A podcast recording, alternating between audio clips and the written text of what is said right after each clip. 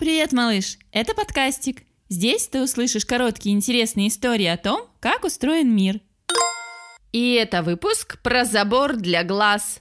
Ноги, чтобы ходить.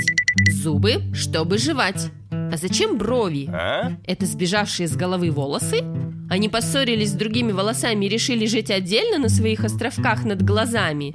Может быть, брови нужны, чтобы ими шевелить? А? Поднять одну от удивления, поднять две от большого удивления, А? нахмурить от недовольства, сделать танец с бровями от радости.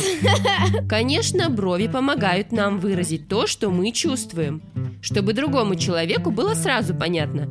Ага, эта девочка злится. Так, а этот мальчик волнуется. Но у бровей есть еще одно серьезное предназначение. Если, например, бегать так долго, что начнешь потеть, или сидеть под солнцем в жаркий день, или в баню прийти, капельки пота начнут стекать по голове прямиком в глаза. Если пот попадет в глаза, будет очень неприятно. Он соленый и сразу защиплет. Но на его пути встречается преграда – брови. Брови не дают капелькам пота, пыли, мусоринкам попасть в наши глаза.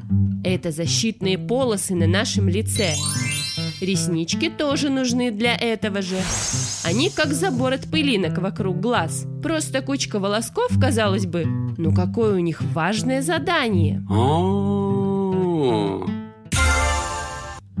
А в следующем выпуске ты узнаешь про дерево бабулю.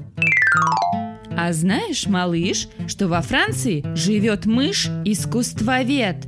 Рассказ о ней ищи в говорящей книге от подкастика, которую уже можно купить. Подробности на сайте и в Инстаграм. Пока!